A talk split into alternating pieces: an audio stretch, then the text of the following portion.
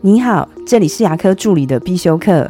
今天要必修的是牙科助理的管理课——戒律与助理私下的借贷关系。虽然我们没有办法插手助理下班后的行为，但是我相信大部分的老板们是不赞成助理私下有借贷关系的。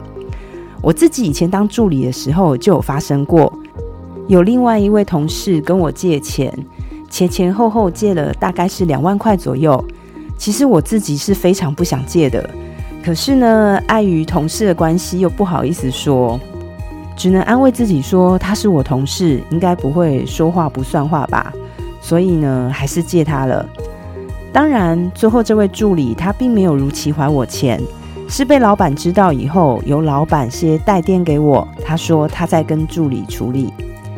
我自己还有待过一间，是助理跟医师有接待关系的。在五章牙医的管理课里面，我们第一个上午就会提到企业文化，里面有一个部分叫做戒律。戒律呢是指在诊所我们不可以做的事情。戒律并不等于法则，它是指在员工手册约定不到的事情，可能是更大的一种行为，或是更大一个观念。就像是在诊所人员不得有借贷的关系。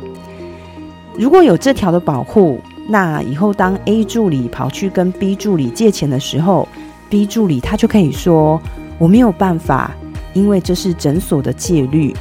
有了戒律以后，虽然没办法百分之百的杜绝你不希望发生的事情，可是至少能够阻挡一些。听到这集的朋友们，你也可以思考一下，在你的诊所里面，应该还需要哪些戒律呢？我的分享就到这边。如果觉得今天的内容对你有帮助的话，请帮我下载下来或分享出去，让更多人听得到。